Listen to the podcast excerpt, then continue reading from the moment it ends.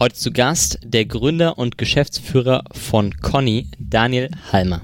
Als Mieter in der Großstadt weiß ich mir offenbar nicht anders zu helfen, als auf die Straße zu gehen. Anstatt die Rechte, die ich habe, die im BGB stehen, für jeden ersichtlich durchzusetzen. Und das zeigt, dass wir hier ein erhebliches Rechtsdurchsetzungsproblem haben. Willkommen zu einer neuen Folge von Talking Legal Tech, dem Podcast des Legal Tech Lab Cologne. Diese Folge wird wieder präsentiert durch Wolters Klüver Deutschland. Und heute zu Gast haben wir den Gründer und Geschäftsführer von Conny. Manche von euch denken jetzt vielleicht, Conny, was ist das? Vielleicht kennen manche von euch den Anbieter wenigermiete.de und der ist sozusagen in Conny dann aufgegangen. Hi Daniel, schön, dass du da bist. Hallo Philippe, freut mich hier zu sein. Wir sprechen heute über deine Vita, über die Idee von Conny, über das Problem, was ihr versucht zu lösen und mach einen kleinen Ausblick in den Markt. Vielleicht nimmst du uns erstmal mit und sagst, wer bist du eigentlich? Ja, ich bin Daniel. Ich habe äh, Jura BWL studiert äh, in Passau und in München und in London und dann auch promoviert ähm, in so einem Schnittbereich zwischen ähm, Gesellschaftsrecht und Corporate Finance. Das war immer so ein bisschen mein Steckenpferd. Also Economic Analysis of Law und äh, weil ich einfach beide, beide Fächer akademisch irgendwie verbinden wollte. Und äh, ohne dass das äh, damals sich in irgendeiner Form äh, angedeutet hätte, äh, Connecting the Dots Backwards, ist das im Grunde genau das, was ich jetzt auch mache beruflich. Ah, du hast echt die komplette juristische Klaviatur gespielt, ne? Also erstes Examen, zweites Examen, Promotion, Großkanzlei. Das ist ja eigentlich der Wahnsinn. Dir ging es ja gut. Du warst in einer Kanzlei, warst erfolgreich in einem, in einem groß, in einer großen Kanzlei. Warum das Risiko gehen, da rauszugehen? Also die, die berufliche Vita ist noch ein bisschen äh, mit mehr Zickzack verbunden. Also ich habe erst ähm, äh, war erst im Notariat in Bayern als Notarassessor tätig über ein Jahr ähm, und, äh, und dachte damals, ich mache sozusagen diesen Notarjob, der irgendwie sehr angenehm ist, eine hohe Reputation hat, äh, kein großer Stress ist und in der, der Zeit, die mir dann noch übrig bleibt, ähm, äh, betätige ich mich wissenschaftlich. Das war damals sozusagen meine, mein großes Interesse, tatsächlich äh, wissenschaftlich weiterzumachen. Ähm, aber dann war es mir am Ende, jetzt um lange Rede, kurzer Sinn, doch zu, ein bisschen zu langweilig für mich. Ähm, und dann bin ich doch in die Kanzlei gegangen, aber es war sozusagen äh, auch da nicht lieber auf den ersten Blick, sondern eben das, was eben dann die nächste Option war. Aber mir war schon klar, ehrlicherweise, dass, ähm, dass ich beruflich noch ein paar Haken schlagen würde.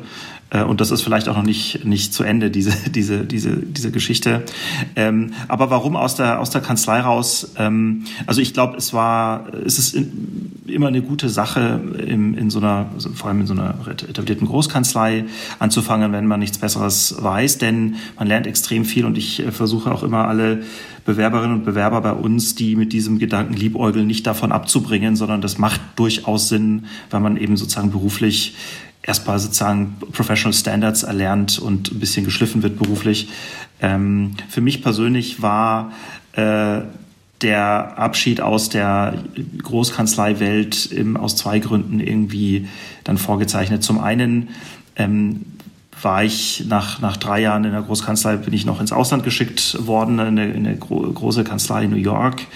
Ähm, und sozusagen die, die größten Deals und die, die, die interessantesten Deals, die so stattfinden, gemacht hat. Und selbst dort sozusagen auf dem Olymp der, dieser Großkanzlei-Welt da, äh, dachte ich mir, das ist, äh, das ist interessant, aber ähm, das macht mich nicht persönlich nachhaltig glücklich, weil ich nicht das Gefühl habe, ein Problem zu lösen, das, ähm, das die Welt besser macht. Also M&A-Transaktionen funktionieren und sie funktionieren übrigens meistens auch außerhalb eines, eines Rechtssystems, weil die Verträge, die man da abschließt, quasi in sich kleine äh, Rechtssysteme darstellen. Deswegen sind sie auch so, so dicke Verträge. Ähm, und, ähm, und am Ende ist es auch, äh, sind die, die Themen, an denen man arbeitet, nicht die eigenen Themen, sondern Projekte von äh, anderen Menschen, anderen Firmen, bei denen man nur sehr kleine Ausschnitte dann jeweils wahrnimmt und wenn das Projekt geclosed ist oder der Deal geclosed ist, dann gibt es auch ein Closing-Dinner und das war's dann. Ähm, manchmal ist es so, dass man die Unternehmen dann noch länger betreut, aber in der Regel war's, ist das Projektgeschäft. Und, ähm, und so aus den beiden Gründen war das für mich dann irgendwie klar, dass das äh, nicht meine berufliche Heimat ist äh, langfristig. Aber ich finde es auch völlig, völlig okay und ich würde auch nicht sagen, dass ich es bereue, das gemacht zu haben. Im Gegenteil, ich glaube, habe da viel gelernt, äh, was mich in der einen oder anderen Weise jetzt auch noch weiterbringt. Viele unserer Hörer sind Jurastudenten oder Interessierte im juristischen Bereich und werden denken, ah, Philippe, du hast doch gerade eingeleitet, wenigermiete.de, wenigermiete.de, da war doch was. Ah ja, vor zwei Jahren war dann BGH-Urteil. Was ist wenigermiete.de? Was ist Conny? Was hat es mit diesem BGH-Urteil auf sich, Daniel? Wenigermiete.de war äh, der erste Markenname, den wir mit unserer äh, 2016 gegründeten GmbH äh, genutzt haben. Äh, die Firma, also die GmbH, ist immer die gleiche geblieben. Äh, die Plattform hat sich äh, dann umbenannt, zwischendurch kurz in LexFox und dann jetzt mittlerweile in Conny.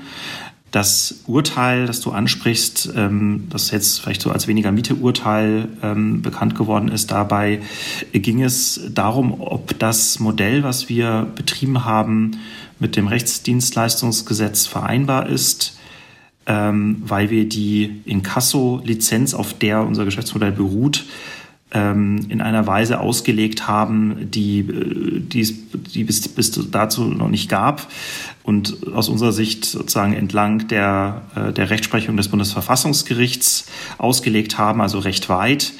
Ähm, und die Frage war, ist das noch gedeckt oder ist es nicht mehr gedeckt? Und äh, der BGH hat dann in seinem ersten Urteil vom 27. November 2019 auf knapp 100 Seiten ausgeführt, dass das genauso geht, wie wir es äh, von Anfang an konzipiert hatten und dass äh, das Rechtsdienstleistungsgesetz ähm, im Zweifel weit auszulegen ist, weil es äh, sich an dem Artikel 12 Grundgesetz der Berufsausübungsfreiheit messen lassen muss. Genau, das ist das Urteil, um das es ging. Das hat übrigens erst vor wenigen Tagen der BGH nochmal in fünf weiteren äh, Grundsatzentscheidungen bestätigt. Das ist auch noch gar nicht veröffentlicht tatsächlich. Der hat äh, nochmal bekräftigt, dass die Rechtsprechungslinie aus 2019 weiterhin gilt und dass in der Zwischenzeit vorgebrachte Argumente gegen das BGH-Urteil und diese Rechtsprechung nicht durchschlagen. Insbesondere die Anwaltslobby hat sich ja die Finger wund geschrieben gegen das Urteil und äh, hat auch äh, den Gesetzgeber versucht zu bedrängen, dem Einhalt zu gebieten. Ähm, das alles hat ja nicht in der Form gefruchtet, äh, wie sich die Gegner dieser Art von Legal Tech sich das vorgestellt haben, sondern im Gegenteil, es gibt ein Legal Tech-Gesetz, ja, das seit kurzem auch in Kraft ist, äh, das ähm, noch mehr Rechtssicherheit und noch mehr Möglichkeiten bereitstellt für Legal Tech. Und wenn ich Legal Tech sage übrigens, dann meine ich das äh, unter Einschluss der Anwaltschaft.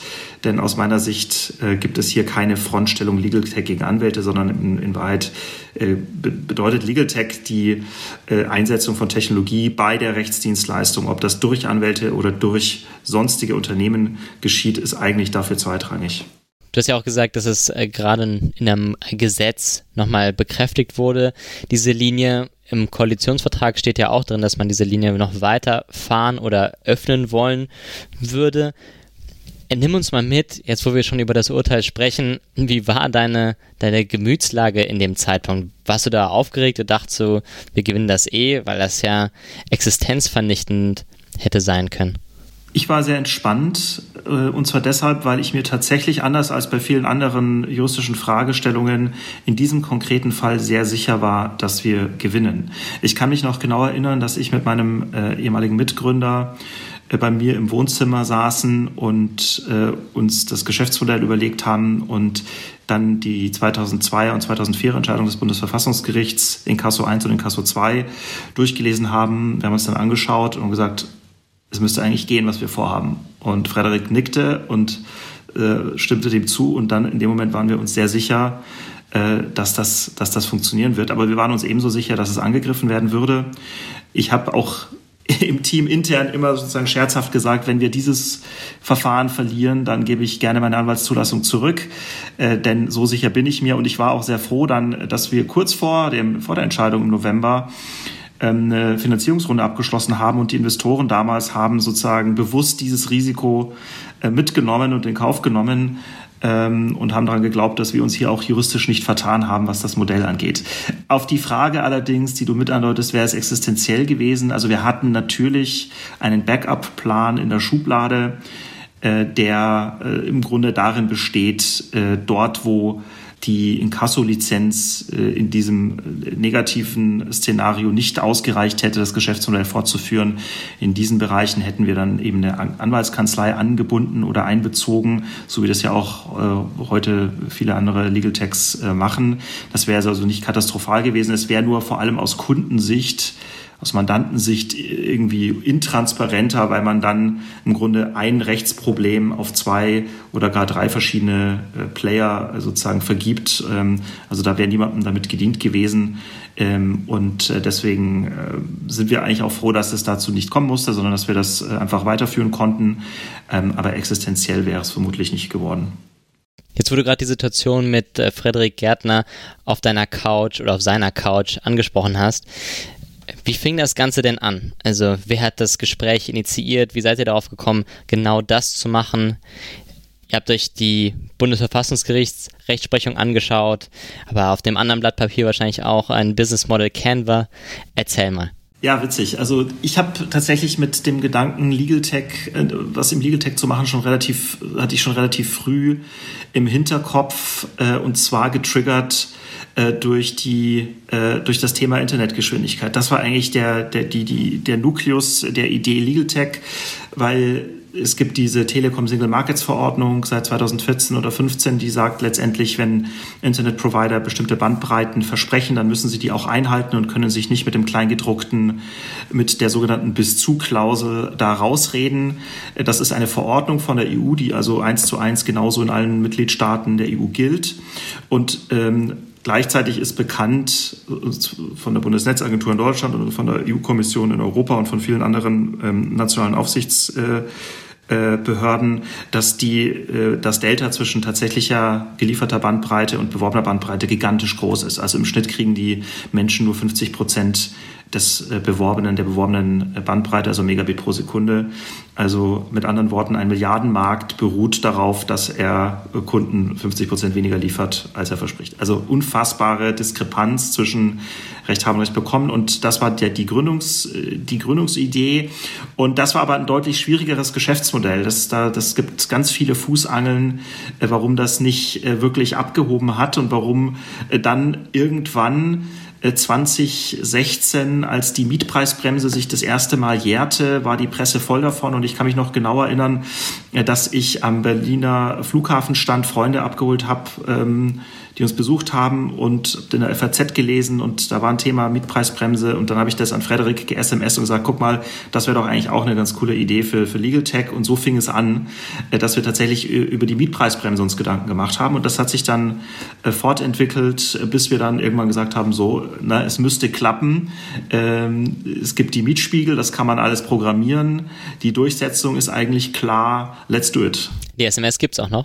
Ja, ja, die SMS gibt es noch und die zeige ich auch tatsächlich äh, bei jedem Newcomer-Event oder, oder Christmas Speech äh, sozusagen, wie ist, wie ist Conny entstanden, mache ich immer noch einen Screenshot, äh, äh, weil wir das tatsächlich auf ein bestimmtes Datum äh, zurückdatieren können, wann die Gründungsidee war. Und, äh, und dann gab es noch zwei Wochen später nochmal eine SMS, wo das Thema nochmal aufkam. Da hat nämlich der erste Mieter irgendwo in Bayern die Mietpreisbremse erfolgreich durchgesetzt. Das war dann relativ großes Medienecho und dann habe ich an Freitag geschrieben, guck mal, ähm, es scheint auch zu funktionieren. Ich weiß nur noch nicht, wie man damit Geld verdienen kann. und, äh, und ja, und dann haben sich, hat sich eins zum anderen äh, ergeben. Ob man damit Geld verdienen kann, können wir gleich nochmal drüber sprechen.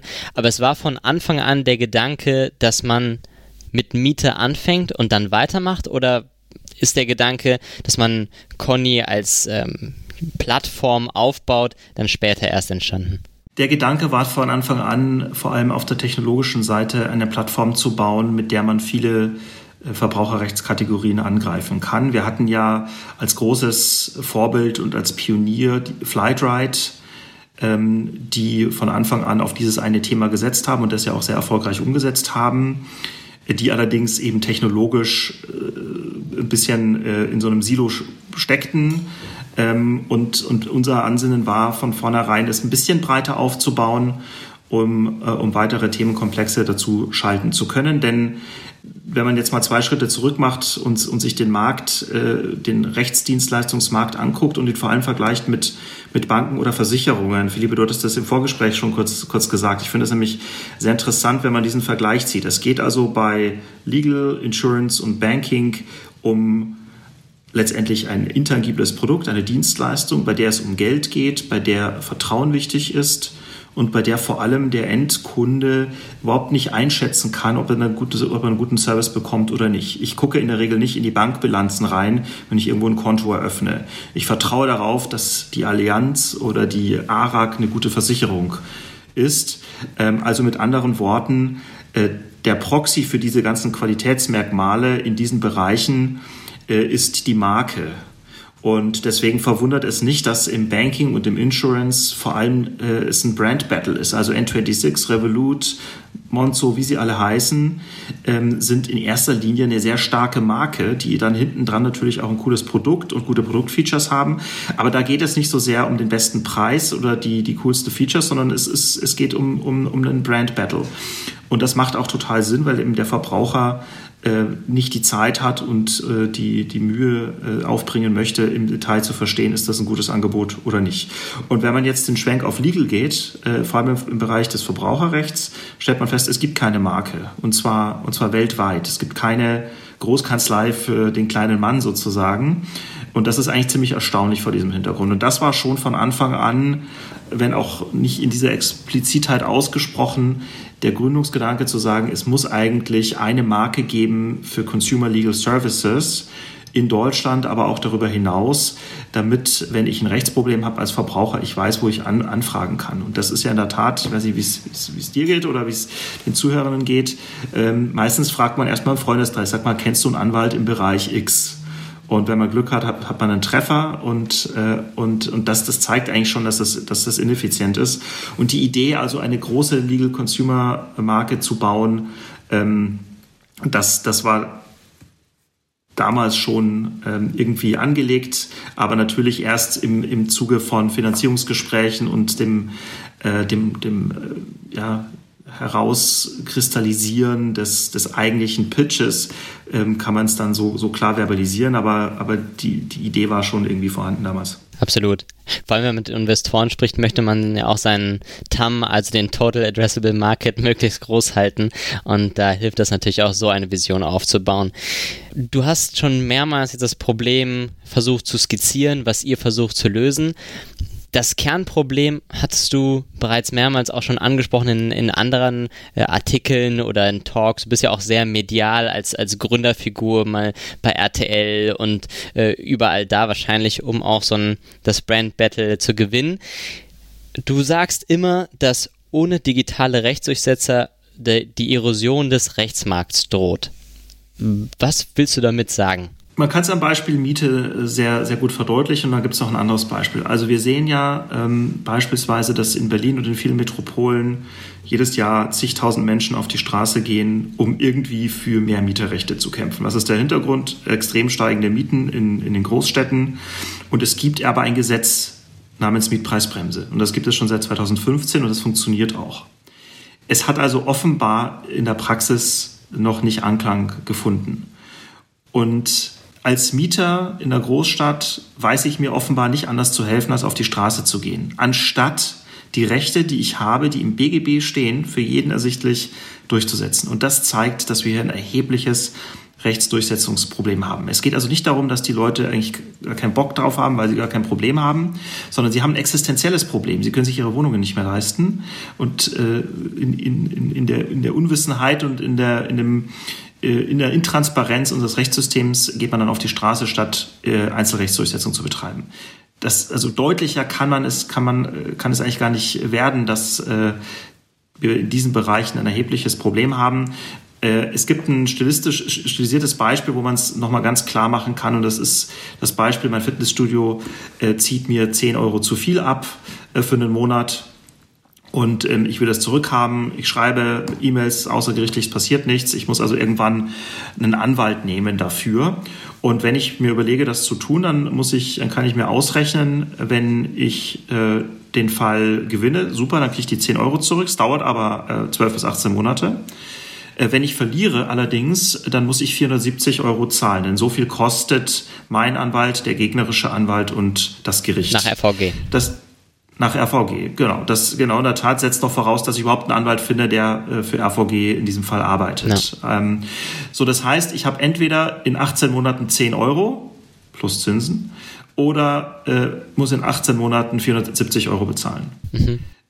Fast jeder rational denkende Mensch würde sagen, es lohnt sich einfach nicht. Ähm, also das heißt, es gibt prohibitive Kosten und da sind die, die, sogenannten, die sogenannte außergerichtliche Mühewaltung noch gar nicht dabei. Also was ich als Verbraucher alles machen muss, den Anwalt finden, die Dokumente aufbereiten, mit dem telefonieren und so weiter und so fort. Da gehen auch noch mal zig Stunden drauf. Ja. Und das sind übrigens Stunden, die ich aus meinem Privat, aus meiner Freizeit rauskarven muss. Ne? Also die Frage ist, äh, verbringe ich Samstagvormittag, anstatt mit meinen Kindern zu spielen oder, oder Sport zu machen, zwei Stunden damit, meine Bankunterlagen, meine Fitnessstudio-Unterlagen zusammenzusuchen, Briefe zu schreiben, zu telefonieren etc.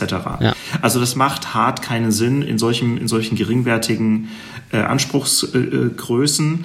Und der Rechtsstaat muss aber, und das ist mein Verständnis jedenfalls unserer, unserer Verfassung, muss aber auch für diese Ansprüche Rechtsdurchsetzungsmittel bereitstellen. Denn wäre es anders, würde man sagen, naja, komm, also 10 Euro, 20 Euro, solche quirulatorischen Ansprüche wollen wir in unserem Rechtssystem gar nicht haben. Äh, diesen Standpunkt kann man politisch haben, nur dann muss man sagen, dann darf der Rechtsstaat solche Ansprüche nicht ausloben. Ja. Äh, und äh, in der Verfassung ähm, gibt es diese Bagatellgrenze eben nicht. Und deswegen äh, glaube ich, dass es sehr, sehr wichtig ist, Instrumentarien zu schaffen, die es rational erscheinen lassen, auch kleine Ansprüche durchzusetzen. So, und lange Rede, kurzer Sinn, jetzt kann man die, die große legislative Lösung sich, äh, sich überlegen, die darin besteht, dass wir unsere ZPO, also die, die Verfahrensordnungen, komplett umdrehen und ein Digitalverfahren schaffen, was äh, für den einzelnen Rechtsleihen total easy zu, zu nutzen ist. It's not gonna happen. Also das wird in den nächsten zehn Jahren nicht passieren. Steile These. Ähm, oder aber man äh, ja, das, also, dass man, also, wir reden ja jetzt immer noch darüber, dass wir auf den, auf die aktive Nutzungspflicht seit Anfang des Jahres des BA äh, na, und die Gerichte schicken aber weiterhin Faxe durch die Gegend. Also wir sind so Lichtjahre davon entfernt, auch nur ansatzweise äh, in der, in, in, in, bei den ordentlichen Gerichten einen, einen Austausch von Datensätzen zu haben und auf dieser Grundlage Gerichtsverfahren zu führen.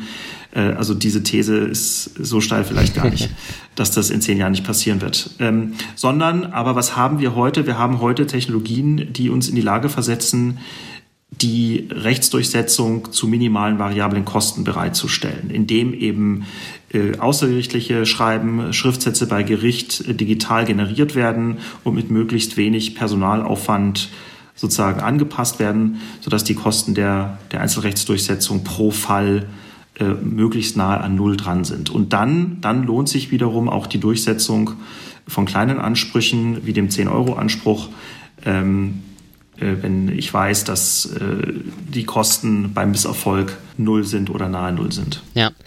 So, du hast jetzt mehrere Gründe angesprochen, warum sozusagen ja. Und ich wollte noch eine Sache ergänzen, weil das, das klingt jetzt immer so läppisch, wenn man diese 10 Euro äh, als Beispiel nennt.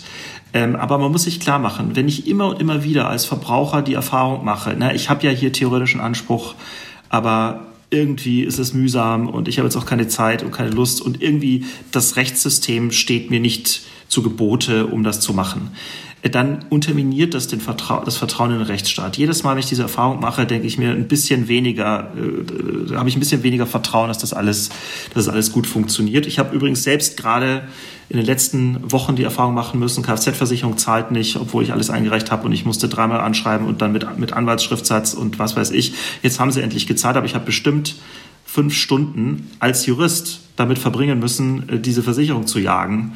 Und, ähm, und da ging es auch dann um, um so vierstellige Summe. Deswegen habe ich das auch gemacht. Bei, bei irgendwie unter 100 Euro hätte ich es wahrscheinlich nicht mehr gemacht, diesen privaten Aufwand zu, zu machen. Und in der Masse, in der Summe immer wieder diese Erfahrung zu machen, ich habe zwar recht, aber ich komme nicht ran, das ist äh, tödlich für, für ein Rechtssystem. Und deswegen ist es, ist es meines Erachtens so wichtig, da Abhilfe zu schaffen. Deswegen sage ich auch, dass Legal Tech nicht nur äh, ein smarter Move von digital affinen Anwälten ist, die jetzt nochmal irgendwie versucht haben, sich eine Nische rauszugreifen, sondern es ist eine, ein essentieller Bestandteil eines modernen Rechtsstaates. Ich kann mir nicht vorstellen, äh, dass äh, in 10 oder 20 Jahren äh, ein funktionierendes Best-Practice-Rechtssystem ohne Legal Tech auskommt. Legal Tech in Form von digitaler Verbraucherrechtsdurchsetzung. Ja, und dazu kommt noch, dass dass du immer, wenn du in diesen, über diese Themen sprichst, auch sagst, dass die ähm, Unternehmen ja genau damit auch rechnen, dass Verbraucher ihre Rechte eben nicht durchsetzen und das dazu führt, dass sozusagen beide Seiten nicht mehr einen, an einen Rechtsstaat glauben und ein Rechtsstaat lebt davon, dass, dass die Player davon dem, dem Ganzen eben auch vertrauen. Und deswegen sind die Gründe wegen, wegen der Recht nicht durchgesetzt wird, mannigfaltig und wegen der eben vielleicht Conny eben gegründet wurde. Aber um das zusammenzufassen, also Kostenrisiko, Unkenntnis über das Recht und wie man es durchsetzt und diese mentalen Hürden, die du angesprochen hast. Vielleicht um das Ganze auch noch zu quantifizieren, du warst eben gerade so im Pitch-Mode, deswegen fand ich das ganz gut. Du hast ja eben gesagt, bei, bei diesem 10 Euro Fitnessstudio-Anspruch müsste die Erfolgswahrscheinlichkeit sehr hoch sein, damit man das überhaupt durchsetzt rational. Ja, um vielleicht zu erklären, wie hoch die sein müsste, die müsste ungefähr, hast du mal ausgerechnet, bei 98 Prozent liegen. Also fast eine hundertprozentige Erfolgswahrscheinlichkeit. Und dass es die nicht gibt, wissen wir auch. So. Das ist jetzt das Problem sehr gut skizziert. Wir haben darüber gesprochen, was macht Con überhaupt? Jetzt die Überlegung, wie lösen wir das Problem? Also wir haben im Grunde jetzt drei Hürden bei der Rechtsdurchsetzung festgestellt. Das eine ist dieses finanzielle Risiko, was du gerade nochmal beschrieben hattest, dass ich mir zu 98 Prozent sicher sein muss, damit ich gerade bei der Null rauskomme. Äh, also die Durchsetzungskosten, die ich finanziell habe. Das zweite ist äh, der, der private Aufwand, den ich eben haben muss, meine Zeit, die ich investieren muss, um ähm, die Unterlage aufzubereiten, den Anwalt zu finden und so weiter und so fort.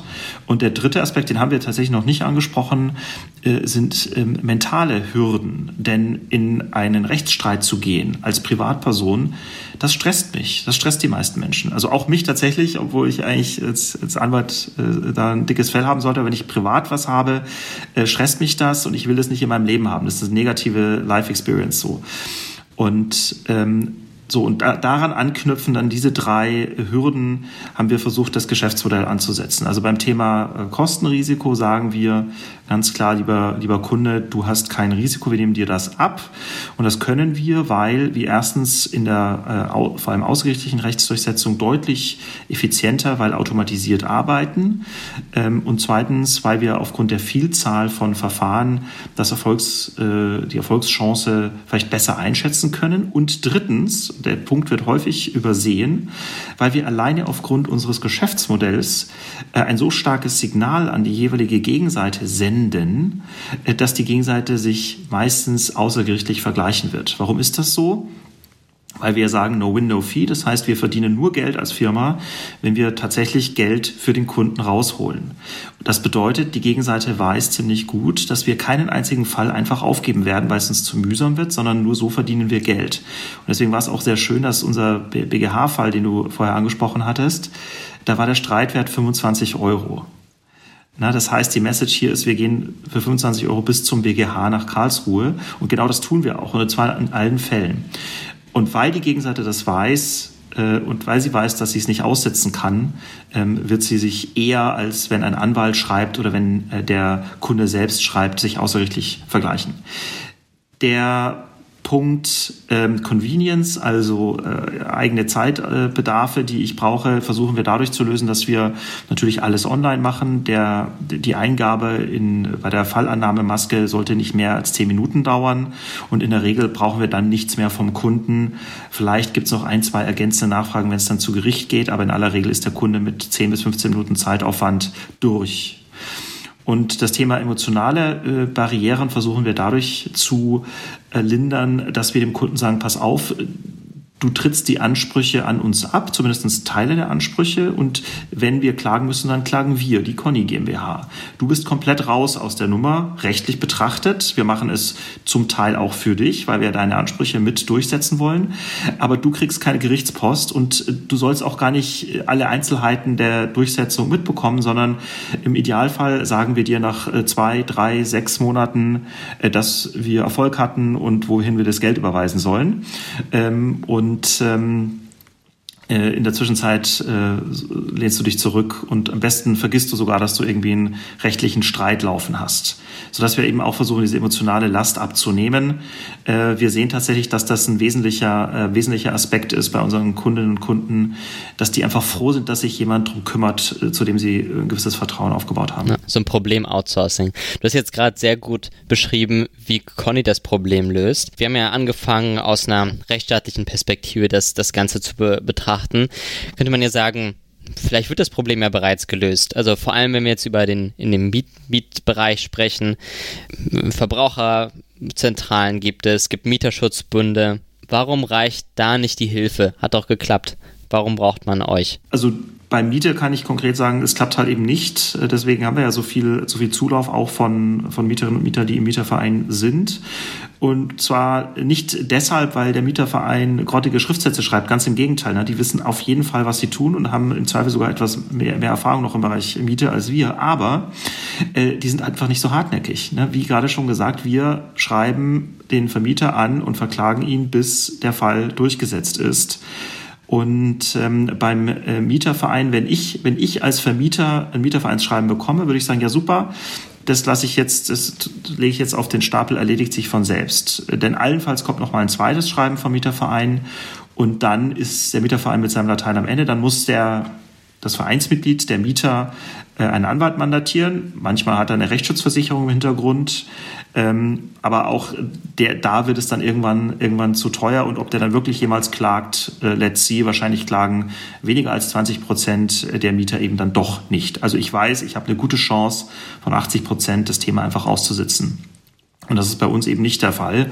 Ähm, es gibt aber noch ein rechtspolitisches, äh, rechtspolitischen Aspekt, ähm, Verbraucherzentralen, aber in gewissem Maße auch der Mieterverein sind ja im Grunde öffentlich finanziert. Und äh, wenn der Staat, also der Gesetzgeber, Verbraucherrechte ausruft als, als zivilrechtliche Ansprüche, also sozusagen Private Enforcement Mechanismen, anstelle eines öffentlichen Rechts. Ne? Man könnte ja auch sagen, es gibt eine Mietpolizei, ähm, ne, die eben überprüft, sind die Mietverträge in Ordnung oder nicht. Und wenn sie nicht in Ordnung sind, gibt es ein Bußgeld. So ein bisschen wie das die Stadt Berlin für, für den Mietendeckel vorhatte. Das war nämlich öffentlich-rechtlich ausgestaltet und da sollte dann so eine Art Mietpolizei gucken, ähm, ob die Vermieter äh, zu viel verlangen oder nicht.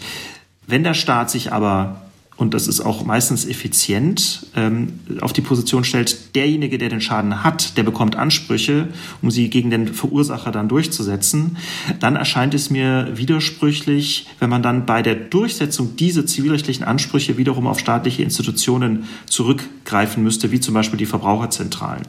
Denn auch dort äh, sitzen ja Menschen, die erstmal manuell dann diese Briefe schreiben und so weiter und so fort. Jetzt kann man sagen, ja gut, dann lass die doch Legal Tech-mäßig aufrüsten. Äh, aber dann im Grunde passiert ja das Gleiche, nur sozusagen unter staatlicher Aufsicht, was wir versuchen privatwirtschaftlich zu organisieren, nämlich möglichst effiziente Rechtsdurchsetzungstools zu bauen, äh, die am Markt äh, Erfolg haben. Und ähm, wir hatten auch anfangs ähm, überlegt, ob wir mit der Mission Conny, ob sich das nicht, ob das nicht ein NGO-Thema auch ist, ob man das als Non-Profit aufbauen sollte. Und ich bin nach wie vor und sehr dezidierte Überzeugung, dass das eine sehr schlechte Idee wäre. Denn nur durch den Erfolgsdruck, also tatsächlich jeden Fall zu gewinnen, aber auch als Unternehmen am Markt zu reüssieren, Finanzierung zu bekommen und irgendwie äh, die, die Company afloat zu halten. Dieser Erfolgsdruck zwingt einen permanent und jeden Tag dazu, nach Verbesserungen zu suchen.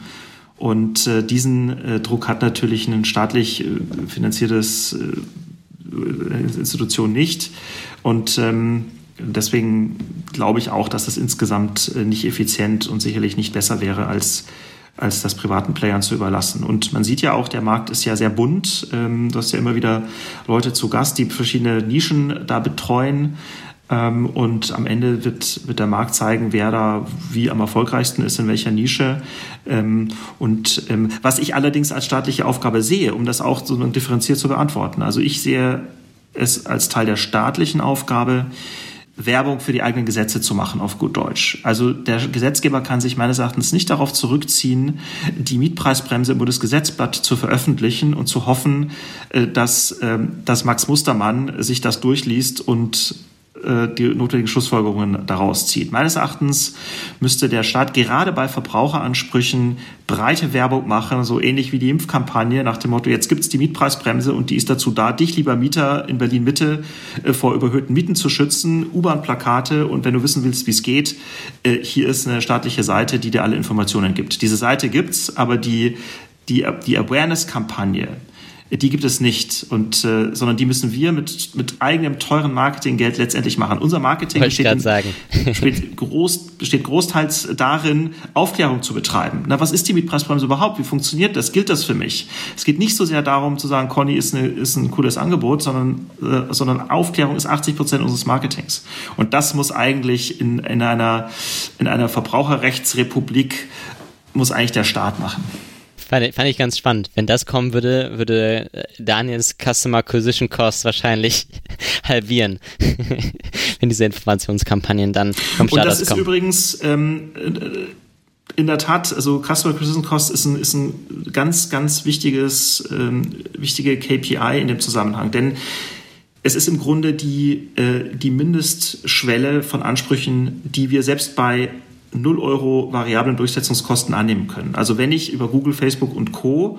Ähm, Akquisitionskosten, ich sag mal von 50 Euro habe, was übrigens relativ günstig ist für, für viele dieser, dieser Legal-Themen, dann heißt es, ich muss erstmal 50 Euro verdienen als, als Conny, als Legal Tech, um auf eine schwarze Null zu kommen. Dann habe ich aber noch nichts, noch, da habe ich aber noch nichts verdient. Ähm, und das bedeutet, wenn ein Kunde einen Anspruch von 20 Euro hat und ich 50 Euro äh, Akquisitionskosten habe, lohnt sich das schon mal nicht. Da gibt es ein paar Hacks, wie man da trotzdem irgendwie die Unit Economics noch drehen kann, ähm, die ich aber nicht verlautbaren Schade. will. Nee, aber ähm, und, und deswegen ist es auch so wichtig, dass man eine breite Plattform hat, die viele Kunden über viele verschiedene Angebote mal sozusagen äh, angezogen hat äh, und äh, dann auf so einer Customer Base Cross-Selling machen kann. Genau. Denn nur dann lohnt sich das auch 10 oder 20 Euro Ansprüche durchzusetzen, wenn man, äh, wenn man äh, drei Millionen Bestandskunden hat, äh, die man dann sozusagen informieren kann über neue rechtliche Themen und neue rechtliche Opportunities. Absolut. Die Einzelakquise von Mandaten ist äh, in the long term zu, äh, zu teuer. Ja, vor allem, wenn die Marge bei so, bei so niedrigen Streitwerten ja auch relativ gering ist, dann musst du ja auch gucken, wo du profitabel bleibst. Aber das wollte ich auch gerade sagen. Wenn sozusagen die Perspektive ist, dass man jetzt eine Plattform wird für juristische Rechtsdurchsetzung, nicht eine Verbrauchergroßkanzlei, sondern eine, eine, Plattform in dem Bereich, dann ist das Ziel eben ja den Customer Lifetime Value, also das, was man sozusagen über die den Zeitraum, der der Kunde bei mir ähm, aktiv ist, ausgibt, den möglichst hoch zu halten, um den, die Customer Acquisition Cost ähm, möglichst niedrig zu halten, um da, dass, dass die Marge dann, die man hat, ähm, ja irgendwie dazu führt, dass, dass mein Unternehmen halt eben auch nachhaltig äh, wachsen kann, weil das ja am Ende auch Ziel des Ganzen ist. Das ist genau der Grund, weshalb wir ähm, zunächst mal den Bereich Miete ausgebaut haben. Also wir haben mit der Mietpreisbremse angefangen, haben dann äh, Mieterhöhung, äh, Nebenkosten, Mietmängel, Kündigungen, Schönheitsreparaturen, also im Grunde alles das, was einem Mieter äh, im Mieter-Lifecycle so zustoßen kann an rechtlichen Themen, da haben wir versucht, ein Produkt äh, zur Verfügung zu stellen, sodass wir sozusagen in diesem äh, ja, in, in, in diesem Bereich äh, den Mieter über seine Mieterkarriere hinweg begleiten können. Äh, und anderes Beispiel ähm, ist, ist Fluggastrecht. Im Schnitt, glaube ich, kommt jeder, jeder Mensch einmal in sieben Jahren äh, zu spät mit, mit dem Flieger an. Äh, das heißt, ähm, äh, ich habe äh, eine geringe, recht geringe Customer äh, Lifetime Value. Und das ist in der Tat, äh, ist in der Tat entscheidend. Jetzt ist das Thema Mietpreisbremse beispielsweise ein bisschen, äh, bisschen atypisch. Deswegen ist es auch so interessant für uns gewesen von Anfang an, weil die Streitwerte hier eben relativ hoch sind ähm, weil es ja um wiederkehrende Leistungen geht. Ja, für die äh, ZPO-Feinschmecker unter uns, Paragraph 9 ZPO, da gilt dann der dreieinhalbfache Jahreswert. Äh, um den es dann geht. Also äh, in der Regel sind es dann schon äh, vier- oder fünfstellige Eurobeträge, die den Streitwert darstellen, sodass auch die RVG-Gebühren dann relativ erklecklich sind. Und so wird dann ein Schuh draus, auch, äh, auch wenn man kein, ähm, kein, kein, kein, kein Upselling äh, hat. Ähm, nichtsdestotrotz ist und bleibt das, glaube ich, die Krux für alle Legal Tech-Plattformen, äh, also B2C-Plattformen. Äh, Kundenakquise ist, äh, ist der Schlüssel zum Erfolg. Kommen wir gleich noch drauf. Du hattest ja du sagst immer wieder, dass 90 Prozent der Ansprüche, die ihr durchsetzt, plain vanilla sind. Bezieht sich das auch auf diese, äh, diese Ansprüche im, im Mieterschutzsegment? Mit Plain Vanilla meine ich, äh, dass sie nicht juristisch komplex sind, sondern sie haben vielleicht, äh, beruhen vielleicht auf einer viel, der Sachverhalt mag komplex sein. Also um ein Beispiel zu machen, der Berliner Mietspiegel beinhaltet 50 Fragen, Detailfragen zur Wohnung. Das ist schon in diesem Sinne komplex, weil, es, weil, viel, weil viel Informationen eine Rolle spielen. Aber juristisch ist es ziemlich trivial. Ich rechne den Preis aus, wenn es keine Ausnahmen gibt, ist das die höchstzulässige Miete. Punkt. Ähm, und das meine ich mit Plain Vanilla. Überall dort umgekehrt, wo ein Judiz erforderlich ist, wo, eine wo ein Abwägungsprozess stattfinden muss, wo es weiche Kriterien gibt, die man nicht einschätzen kann, ähm, wo auch Erfahrung und Menschenkenntnis, alles, was vielleicht eine, eine Anwältin mitbringt, äh, eine Rolle spielt. Das ist nicht Plain Vanilla, da braucht man Wet Code, den Menschen, ähm, der, der diese Fälle bearbeiten kann. Und insofern, äh, auch wenn ich von manchen, ich sage nicht Betonköpfen, ähm, dafür diese Aussage kritisiert werde, äh, ich halte daran fest. Es ist richtig und gut, dass Plain Vanilla Cases nicht von Menschen bearbeitet werden, äh, sondern von Maschinen. Was zahlt man bei euch, wenn man so einen Anspruch durchsetzt? Ist es einheitlich? Jeder, jedes, äh, jede Anspruchskategorie ist ein bisschen anders. Bei der Mietpreisbremse äh, nehmen wir die Ersparnis von fünf Monaten. Und wenn man nur zwei Monate erspart, dann trotzdem?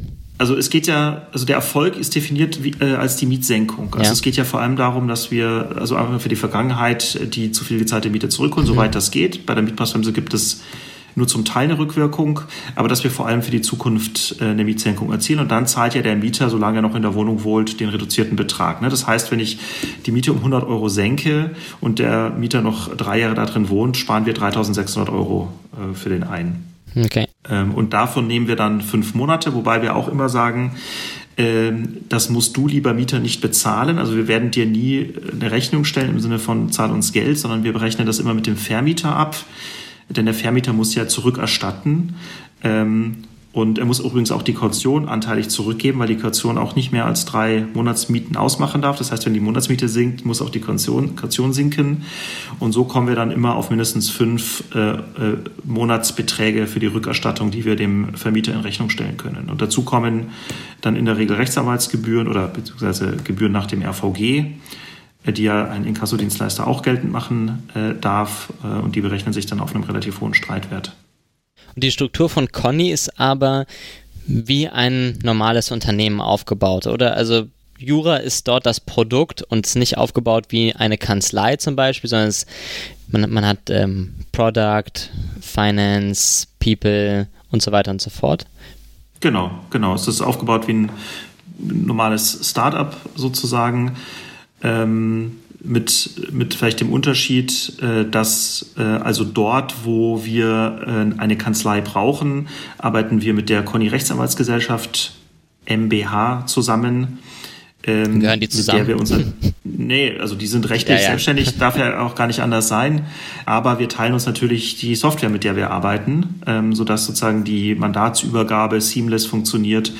Und, äh, und in der Kanzlei sitzen natürlich auch äh, Rechtsanwältinnen und Rechtsanwälte, die dann die gerichtlichen Verfahren bearbeiten. Und der Conny GmbH, was ist da der Anteil an Juristen? Aktuell glaube ich nur ich tatsächlich. Und Mitarbeiter habt ihr wie viele? Ja, wir haben deutlich äh, über 50 Mitarbeiter aktuell. Okay, das geht ja. Ich habe nur wegen der Struktur gefragt, weil du hast ja über ein Brand Battle gesprochen.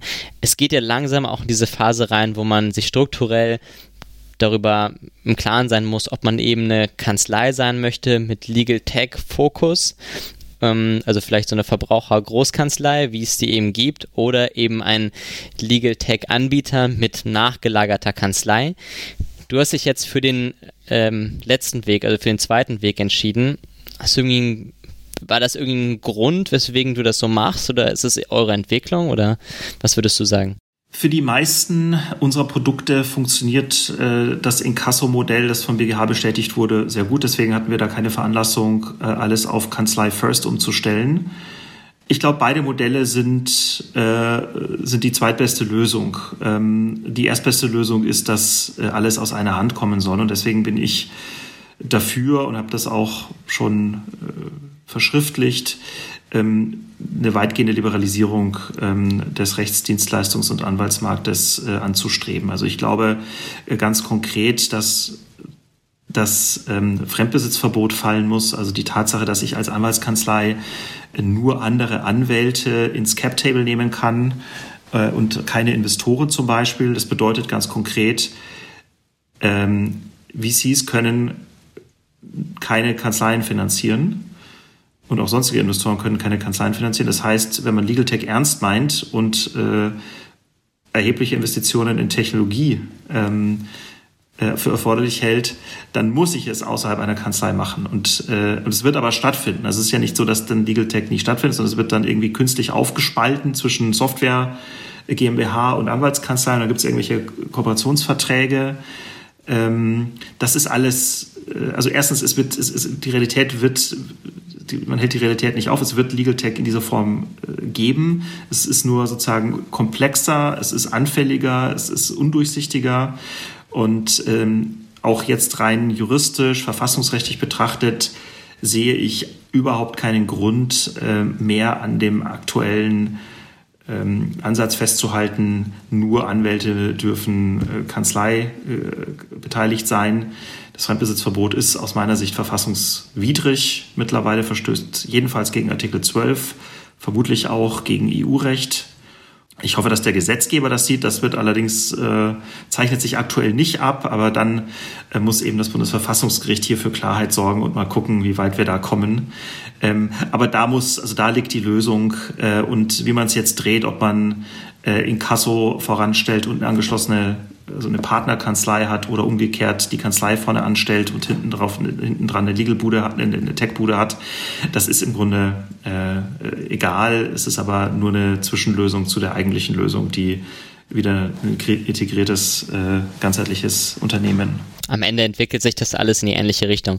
Wenn wir darüber sprechen, wie der Ausblick ist. Wir haben jetzt länger über euer Mietprodukt gesprochen. Wir wollen ja nicht über nur über Miete sprechen, sondern wir wollen ja eben auch über das, was Conny als Ganzes anbietet, sprechen. Ihr baut euren Service aus und wollt auch im Bereich Bankgebühren was machen.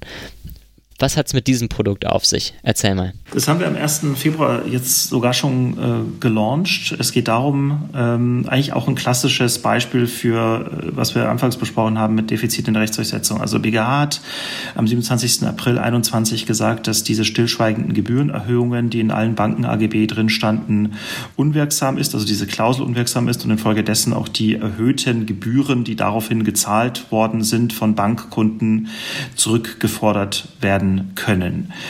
Ähm, jetzt klingt es ja erstmal super und ähm, alle Bankkunden haben sich gefreut, aber wenn man dann ins konkrete, die konkrete Rechtsdurchsetzung guckt, sieht man, es ist mega komplex, weil was muss ich machen als Bankkunde? Ich muss mir erstmal rückblickend Überblick verschaffen, wann hat meine Bank eigentlich um wie viel die Gebühren erhöht ja, da muss ich das Delta ausrechnen, wie viel ich also insgesamt zu viel gezahlt habe. Da muss ich da noch äh, Zinsen draufrechnen. Ich weiß nicht mal, ob ich Bankgebühren zahle. Richtig. Also die, die, die wenigsten haben überhaupt eine Ahnung, wie ihr Bankkonto heißt. Ähm, vielleicht weiß man noch, wenn man Glück hat, die IBAN. ähm, aber das heißt, ähm, in der konkreten Durchsetzung ist es, äh, ist es für den Einzelnen bei den Eurobeträgen, um die es hier geht, in der Regel niedrige, sehr niedrige dreistellige Eurobeträge, manchmal sogar nur zweistellig, ähm, ist es einfach prohibitiv teuer. Und gleichzeitig wissen wir aber, es sind 60 Millionen Bankkonten in Deutschland betroffen. Ja. 60 Millionen Bankkonto. Fast jeder Mensch, äh, der ein Bankkonto hat in Deutschland, äh, hat irgendwann mal in den letzten äh, vielen Jahren eine Gebührenerhöhung bekommen und könnte Ansprüche geltend machen. Und das gilt übrigens nicht nur für die Giro, laufenden monatlichen Girogebühren, sondern auch für transaktionale Gebühren, für Überweisungen, Lastschriften, Scheckeinreichungen etc. pp. Äh, die Banken haben dann auch äh, nach, dieser, nach diesem Urteil gleich Rückstellungen gebildet, haben aber dann festgestellt, es passiert ja gar nichts, die Leute machen es ja gar nicht, eben weil es zu komplex ist. Und das haben wir zum Anlass genommen zu sagen, das kann ja wohl nicht sein. Das ist ja sozusagen der Sweet Spot unseres Legal Tech Angebotes. Wir, wir nehmen das auf, wir bauen das. Ähm, und ähm, äh, wir haben dann auch verschiedene ähm, Testprodukte laufen gehabt äh, und weil wir vorher über das, über das Vergütungsmodell gesprochen haben, es war hier ganz interessant. Es geht in der Regel um, ich sage mal, 0 bis 150 Euro. Der Kunde weiß es nicht, wir wissen es in der Regel auch nicht äh, zu Beginn.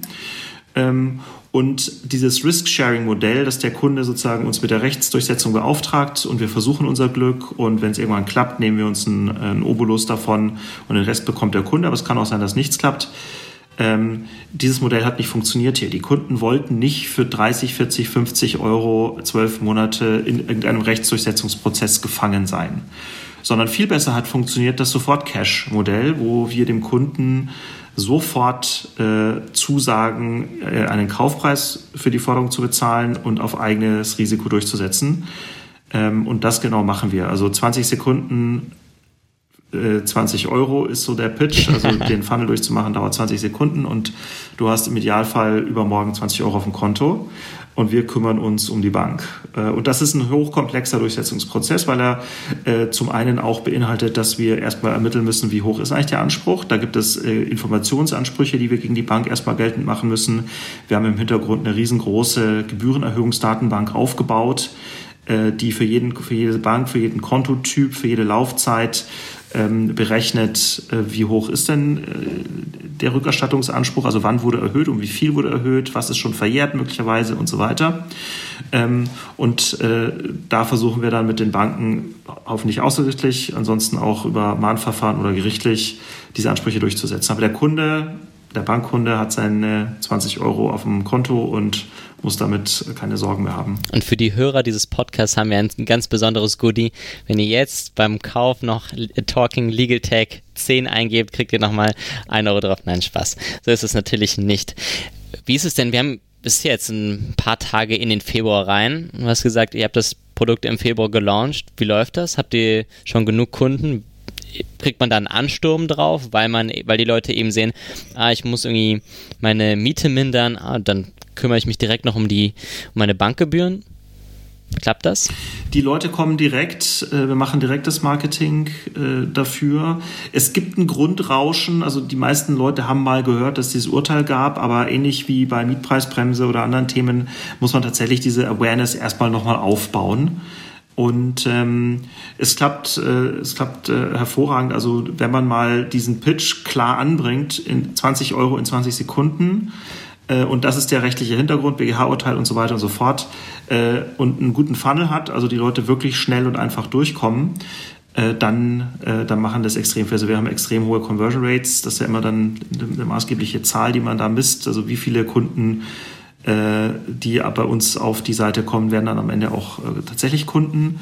Und das ist extrem hoch, weil es eben so compelling und so einfach ist. Und wir sind da sehr, sehr bullish, dass das ein Riesenthema sein wird.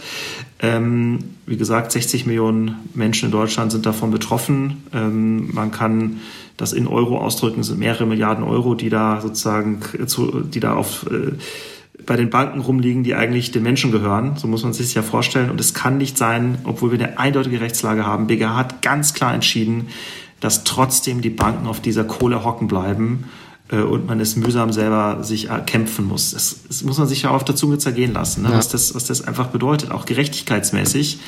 Ähm, das kann nicht sein und, äh, und wir versuchen unser Bestes, ähm, da möglichst viel zurückzuholen. Ähm, schöner wäre es, das im Risk-Sharing-Modell zu machen. Da haben uns äh, die Menschen aber quasi klar gesagt, was sie, was sie bevorzugen, das Forderungskaufmodell. Ähm, aber wir, wir sind da extrem optimistisch, dass das ein Riesenthema werden kann und ähm, ähm, sammeln jetzt gerade äh, Erfahrungen, haben schon zigtausend Kunden, die das, die das jetzt schon gemacht haben und es werden hoffentlich Millionen. Und wenn man sich vorstellt, wie startet man so ein Produkt? Also kommt dann ein Kollege von euch ins Büro rein und sagt, habt ihr das BGH-Urteil schon gesehen? Let's do this? Oder sitzt du dann wieder mit Frederik auf dem Sofa oder wie ist das? In der Tat kommt der Impuls häufig aus dem Team raus. Wir lesen ja alle permanent äh, Zeitungen und haben uns Google Alerts gesetzt auf diverse Themen. In dem Fall war es ein No-Brainer. Ne? Das Urteil war in aller Munde, als es rauskam, Ende April letzten Jahres. Und dann war glasklar, dass wir da was machen müssen, dass das perfekt passt in die Vision, auch in unsere Technologie hinein, dass wir eben hier stark automatisieren können, dass es aber schon tech-heavy ist, weil man eben diese Ansprüche berechnen muss. Also das war total äh, im, im Sweet Spot unseres, äh, unseres Modells.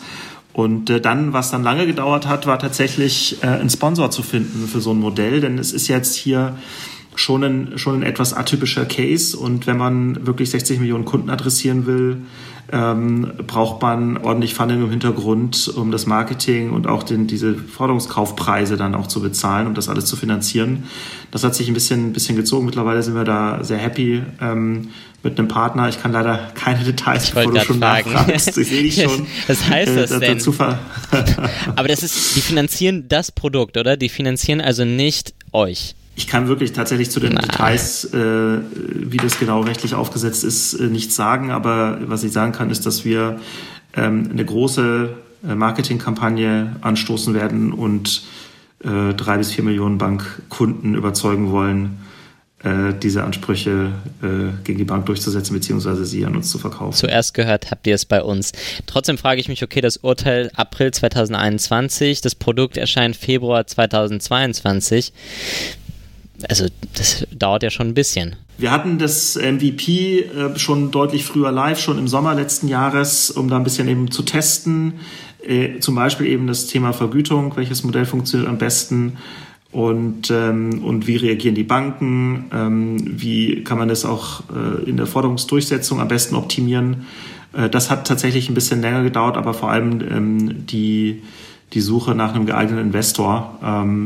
Das Thema ist aber weiterhin heiß. Ne? Also es vergeht keine Woche, in dem nicht äh, äh FAZ, äh, Spiegel oder Süddeutsche zu dem Thema was schreiben und die Banken bekleckern sich auch nicht geradezu mit Ruhm, was die äh, sozusagen Leistungstreue angeht. Ganz im Gegenteil, wir haben festgestellt, dass viele Banken auch falsche Abrechnungen durch die Gegend schicken. Das könnte vielleicht nochmal ein eigenes Thema sein. Äh, die BaFin hat ein Auge drauf. Weiterhin hat erst vor kurzem ähm, ein äh, offizielles Schreiben an die Banken verschickt nach dem Motto, kümmert euch um diese Ansprüche, lasst die bitte nicht liegen, sonst müssen wir euch mit einer Allgemeinverfügung äh, äh, an die Kandare nehmen. Also das Thema ist weiterhin heiß. Die Bankenlobby ist natürlich stark äh, dagegen, das runterzuschreiben und Verwirrung zu stiften. Nein, das hat nichts mit Negativzinsen zu tun. Es geht um Bankgebühren, die zu Unrecht eingezogen worden sind. Trotzdem wird da versucht, viel Nebel aufzuwirbeln und auch mit äh, rechtlichen Argumenten, Dreijahresrechtsprechung, Verjährung und so weiter für Unsicherheit zu sorgen. Das ist alles Quatsch. Diese Ansprüche bestehen und sie sind auch nicht verjährt. Und äh, wir marschieren da durch. Zum Abschluss noch. Wir haben jetzt schon darüber geredet, dass eure Struktur wie ein normales Startup aufgebaut ist. Du wirst wahrscheinlich wieder ablenken, aber finanzieren tut ihr euch wie? Also wir haben klassisch äh, uns finanziert mit, äh, mit Venture Capital. Ähm, die letzte Runde haben wir gar nicht veröffentlicht. Ähm, und ähm, irgendwann ist es ja dann so, dass man, äh, dass man profitabel läuft, sage ich mal. Also was ist das Problem an, an diesen Legal Tech Modellen? Also das hat auch, äh, das ist auch, äh, hat auch, ähm, haben auch Kollegen schon mal bei LinkedIn im, im längeren Post mal ausgeführt. Hallo Marco. Und da ist tatsächlich was dran. Das Problem ist, genau, Working Capital. Ne? Du finanzierst heute deine Firma, hast deine Personalkosten, hast die Marketingkosten und setzt dann die Ansprüche durch und wenn es gerichtlich wird, hast du, wenn es gut ist, in 24 Monaten Geld auf dem Konto. So, und diese 24 Monate musst du finanzieren.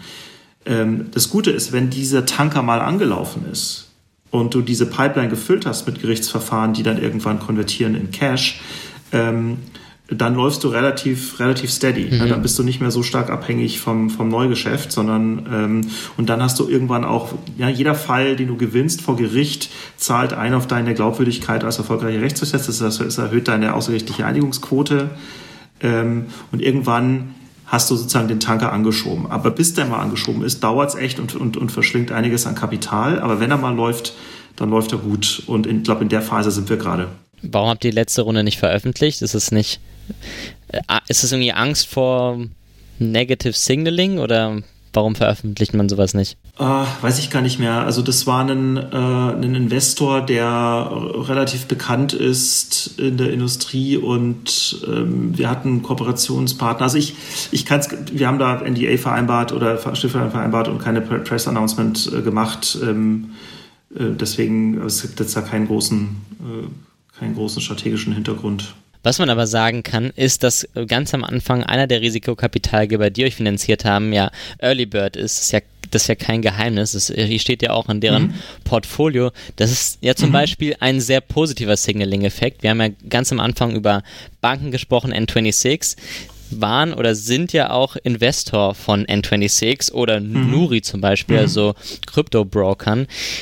Ist das sozusagen das Investment in Conny, das Investment in den Legal-Markt? Ich glaube schon. Also das war dein erstes Legal Tech Investment damals. Äh, Fabian ist ja selbst auch Jurist, der Partner von Early Bird.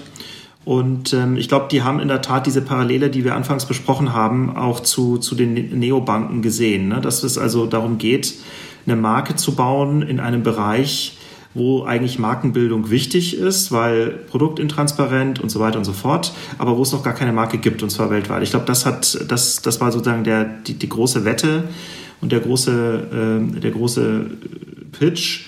Und ähm, ich glaube, mittlerweile haben die auch weitere Legal Tech Investments äh, gemacht. Ähm, und ich glaube, die sehen da schon den, den strategisch, also sie sehen da schon die, die Makro, die, den Makrotrend. Es muss irgendwas im Legal Tech, äh, muss es geben.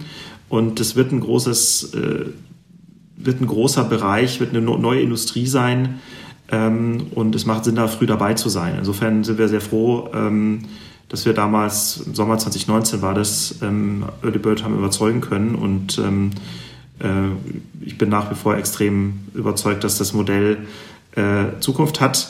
Ähm, aber es war auch klar, dass es kein äh, dass es kein Hypergrowth Facebook-Thema ist, ne, wo man einfach mit, mit dem Flywheel-Effekt ähm, sich gar nicht mehr einkriegt vor lauter Wachstum, sondern dass es schon harte Arbeit ist. Und äh, auch das, was wir gerade mit dem Working Capital äh, besprochen hatten und die Reputation als, äh, als erfolgreicher Forderungsdurchsetzer sich erstmal aufzubauen, das dauert alles viel Zeit. Ne? Das kann man auch nicht leapfroggen, indem man irgendwie Rocket-Style ne, 20 Millionen aufs Marketing setzt. Das muss man sich wirklich erarbeiten ja. und das dauert seine Zeit. Und ich glaube, da sind wir jetzt äh, so langsam, dass man sagen kann, so in dem Bereich Miete auf jeden Fall ist es klar. Da haben wir die Reputation, da, da kriegen wir auch immer mehr außergerichtliche Einigungen hin. Und wir hoffen natürlich, dass wir diese Reputation auf weitere Rechtsgebiete übertragen können. Nach dem UiPath IPO wird Earlybird wahrscheinlich auch nicht am Hungertuch nagen. Ist jedenfalls meine Perspektive. Du hattest eben gesagt, dass sie andere Legal Tech Investments haben. Weißt du welche? Ich glaube, Samantha äh, heißt eines äh, okay. äh, aus Karlsruhe. Und die machen auch so Data Extraction aus Legal, Legal Documents. Klingt, klingt super spannend. Ich habe das Produkt aber noch nicht gesehen. Werde ich mir angucken. So, zum Abschluss. Wir müssen dich ja auch mal loslassen, Daniel, weil du ja auch an großen Visionen arbeitest und große Visionen brauchen nicht nur Geld, sondern auch Zeit. Und zwar ist mir eben aufgefallen, du meintest, die Leute aus deinem Team und du, ihr lest alle Zeitungen, ihr habt Google Alerts offen. Auf was habt ihr denn Google Alerts offen? Vielleicht Top 3 oder so, die du hier scheren kannst? äh, Legal Tech tatsächlich. Habe ich auch. und dann habe ich auf alle unsere Produkte, also Mietpreisbremse, BGH, Bankgebühren, also auf alle diese, diese ich habe eine ganz lange Keywordliste sozusagen. Ähm, und natürlich auf unsere Markennamen, weniger Miete, Conny und so weiter. Ähm, und, äh, und Verbraucherrechte. Ich glaube, die meisten interessanten äh, Alerts gehen auf das Thema Verbraucherrechte, ähm, weil die äh, es gibt im Grunde keinen keinen Verbraucherbereich, wo nicht irgendwelche äh, Massenschäden äh, relevant werden. Also es gibt äh, Prämiensparverträge, es gibt tausend Kartelle, die Verbraucherprodukte betroffen haben, wo man eigentlich äh, Verbraucherkartellschadensersatzansprüche durchsetzen könnte. Es gibt bei Versicherungen, bei Leasingrückgaben, es gibt unendlich viele Cases. Es gibt unendlich viele Bereiche, wo Verbraucher systematisch äh, shortchanged werden, die man eigentlich angreifen könnte. Und die Frage ist eigentlich eher, wie priorisiert man das? Ähm, der Teufel steckt immer im Detail. Bestes Beispiel Internetgeschwindigkeit. Da, da geht es wirklich um ein paar paar rechtliche Fragen, wie ist beispielsweise die Beweislastverteilung bei der Frage, wird zu wenig geliefert. Eigentlich muss es der Verbraucher beweisen und das ist wahnsinnig kompliziert, weil er dann so einen Speedtest machen muss, aber nicht einen Spot-Test, sondern einen ganz komplizierten Software downloaden, 20 Einzelmessungen zu verschiedenen Tag- und Nachtzeiten. Das macht kein Mensch. Wenn es aber äh, umgedreht wäre und äh, Gerichte sagen würden, naja, ähm, es gibt hier einen Beweis des ersten Anscheins mit einer Spotmessung und dann muss aber die Telekom äh, beweisen, dass sie doch immer genug liefert, wäre das ein Gamechanger für dieses Thema. Ne? Solche kleinen Fragen, wer hat die Beweislast, ähm, wer, muss, wer muss was substanziieren, wer hat die Klagelast, die sind, die sind kriegsentscheidend für solche, für solche Produkte, Make or Break, ob die funktionieren. Ja. Und deswegen muss man auch leider sagen, viele Themen funktionieren eben bei genauerer Hinsicht nicht, äh, weil irgendwo eine Stellschraube nicht passt und dann lässt sich es nicht automatisieren und dann äh, braucht man doch wieder 30 Leute, die sich das manuell angucken und dann ist es kein Legal Tech Produkt mehr. Absolut vielleicht hilft es dadurch auch, dass du Jurist bist und den ganzen Weg eben durchschritten hast, äh, um genau diese Modelle, vor allem mit deiner Kombination, mit dieser quantifizierten Betrachtung auf Recht äh, zu kombinieren. Das ist vielleicht ein, ja, ein USP von dir. Ganz zum Abschluss. Wir leben von Friends Referral oder Word of Mouth, wie Conny ja auch von profitiert. Und da ist die Frage, mit wem sollten wir als nächstes sprechen? Hättest du vielleicht jemanden der wäre ein richtig guter Gesprächspartner für diesen Podcast. Also im Legal Tech äh, bestens äh, auskennen tut sich ähm, Johannes Martinez äh, aus äh, Zürich, äh, der auch mittlerweile an der Uni Vorlesungen macht und so weiter. Und der kann vielleicht nochmal so eine Perspektive aus dem Ausland mit, äh, mit beisteuern. Könnte vielleicht ganz interessant sein. Spannend. Eine Perspektive aus dem Ausland finde ich super gut. Was auch immer hilft, um eine Perspektive auf den Markt zu bekommen, ist eine Tätigkeit genau in dem Markt. Ich habe gesehen auf eurer Website, dass ihr ganz schön viele Stellen ausschreibt. Ist das auch für Menschen, die diesen Podcast hören, irgendwie interessant?